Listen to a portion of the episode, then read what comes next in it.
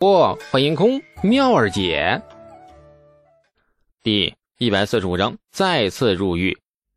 看着面前不停哆嗦的胡商，还有那个仍旧一脸倔强的胡女，李素笑了笑，指着胡商：“我懒得问你姓名，也懒得问是非对错，只问你一句：你知不知道你惹了祸？”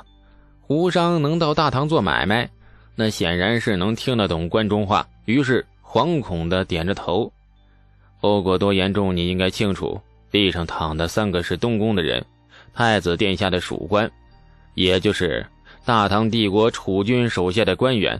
你也看到了，他被我废了。我是首犯，罪责难逃。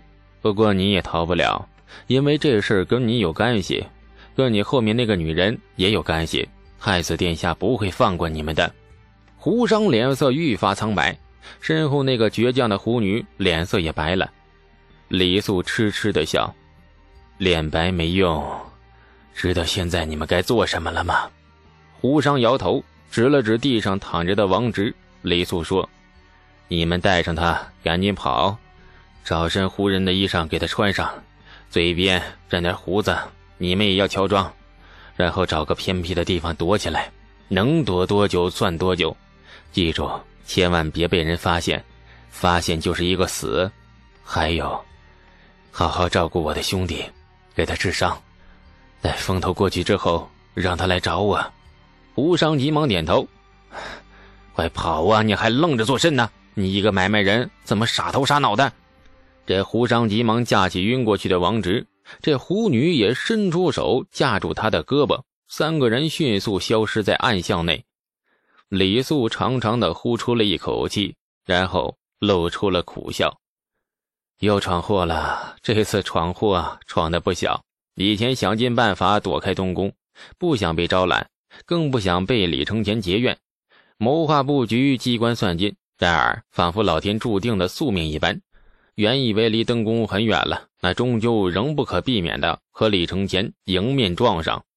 东宫内几事是极品官。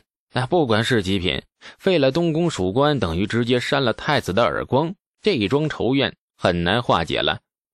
暗巷内很安静，李素倚着墙边独自坐着，仰头看着阴沉的天空。巷外传来了杂乱的脚步声，一名神情凝重的披甲将军站在巷口，牢牢堵住了光线。李素的相貌在阴暗中模糊不清。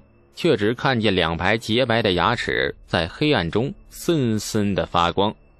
太子左卫律的人马，何人闹事行凶，伤我东宫属官？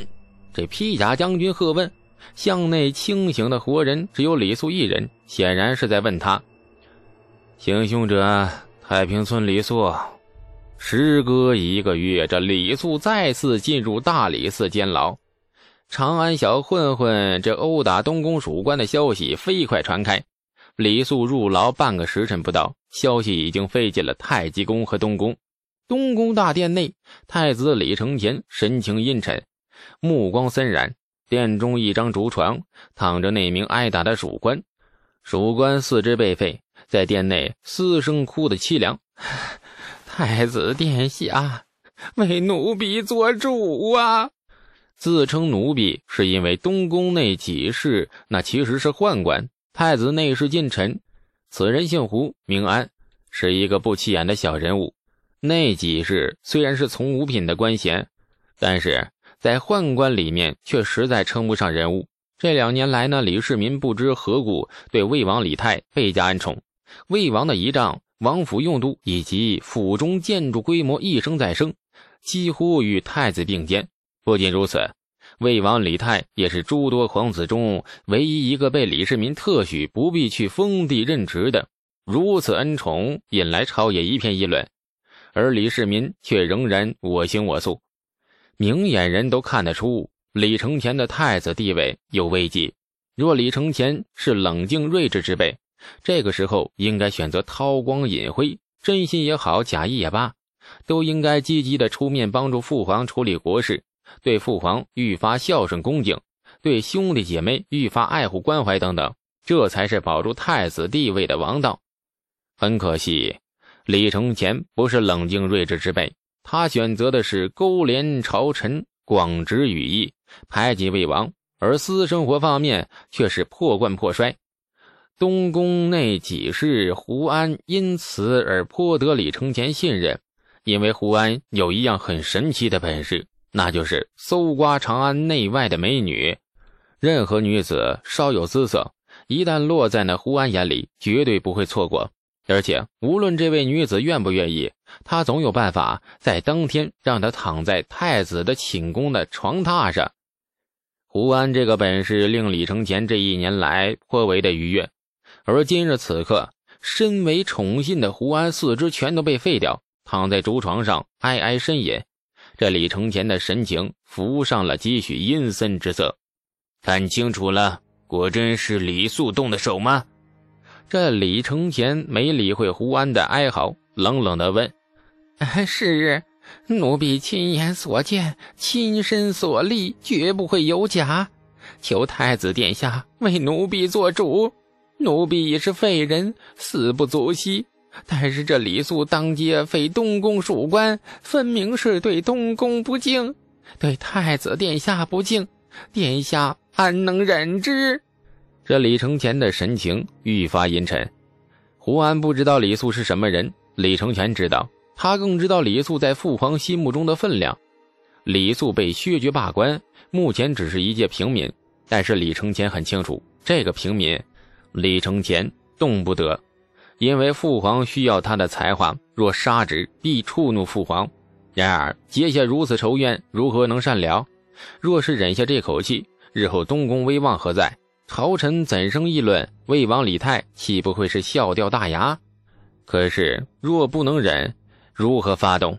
事情不经推敲，认真论来，却是东宫属官强抢了虎女造成。事情闹大了，父皇怎生看他？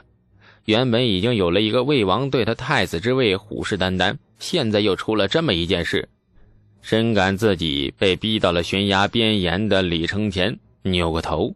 望向了竹床上哀嚎不已的胡安，一股莫名的邪火窜上了心头，三步两步冲到胡安面前，李承乾狠狠的就朝着胡安脸上踩下去：“贱婢，贱婢，你害孤进退两难，害姑深陷朝野议论，你还嫌姑如今不够惨淡吗？贱婢！”哎呀，这李素被关进大理寺后两个时辰。太子左卫律人马抬着胡安的尸首走出了东宫，停尸大理寺前，并宣太子谕：东宫内几事胡安欺瞒太子，搜刮强抢胡女一名，欲以献上妖媚，而致闹事殴斗。今太子闻讯大怒，杖毙胡安。国有国法，请大理寺官员秉公严办。太子谕不是圣旨，但同样有威慑力。大概相当于那部级正式公文。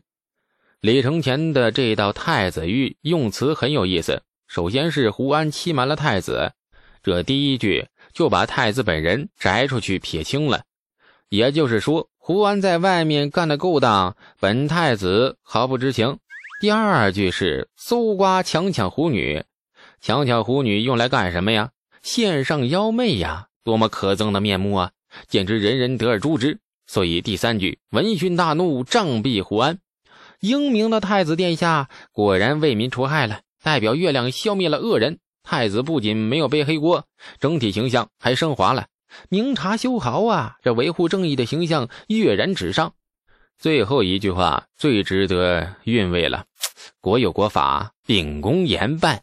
胡安已经被杖毙了，换句话说，他已经受到了惩罚。现在太子狱里面却还要加上一句“秉公严办”，这四个字若在官场的新丁眼里看来，那根本就是一头雾水呀！人都被你杖毙了，你还办谁去？别闹了好不好？大家都很忙的。但是若换了官场老油子，对这四个字的解读自然就不一样了。秉公严办，办谁呀？自然不可能办死人呢。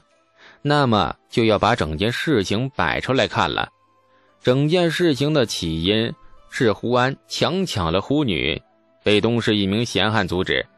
胡安殴打了闲汉时，曾经的泾阳县子李素站出来，把胡安殴打了一顿，而且极其残忍地废掉了胡安的四肢。被打的闲汉跑了，李素被关进了大理寺。这是整个事件的过程。明事理的人都看得出，此事错在胡安。胡安在这件事情里扮演的是正宗原汁原味的大反派。正义的太子殿下消灭了邪恶的胡安，胡安已死，那么人已死，罪已消。这现在太子还要大理寺秉公严判，那很显然，判的不是胡安之罪，而是某人闹事废东宫属官四肢之罪。因为国有国法吗？这道太子狱经过了官场老油条这么一解读，那隐含的意思便清楚了。而且话说的四平八稳，任何人跳不出错处。大理寺官员不淡定了，他们都不是官场新丁，太子玉的意思他们一眼就看懂了。表面上，太子殿下的姿态端得很稳，不偏不倚、不枉不纵的形象。事实上，太子殿下向大理寺施压，要严惩行凶的李素。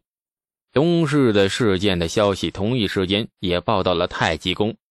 李世民听到这个消息后，两眼发直，呆愣半晌，似乎是不敢相信。再说一次，殴打东宫属官的人是谁？宦官垂头恭敬地说：“哎，李素，太平村那个李素。”李世民不死心的追问：“还是曾经的泾阳县子霍启渠监正李素？”李世民迟疑：“怎么可能呢？”上次领人冲撞杜之思才几天，朕刚刚处置过他，他怎么又打人了？陛下，奴婢不敢欺君，打人者确实是李素。据说这次李树下手特别狠，把东宫那几世那胡安的四肢都给废了。李世民沉默了片刻，脸上迅速浮起了怒色。这，这个混账，怎么又是他？他想要做甚呢？真想做长安城的恶霸不成吗？龙颜大怒，殿内风云变色，宦官吓得是双膝跪下，垂头不敢出声。此事因何而起？给朕据实道来。宦官急忙将事件始末道出，说得很客观。在这位雄霸天下的英主面前，宦官不敢有一次添油加醋。李世民听着听着，暴怒的神色渐渐冷静下来。感谢您的收听，去运用商店下载 Patreon 运用城市，在首页搜索海量有声书，或点击下方链接听更多小说等内容。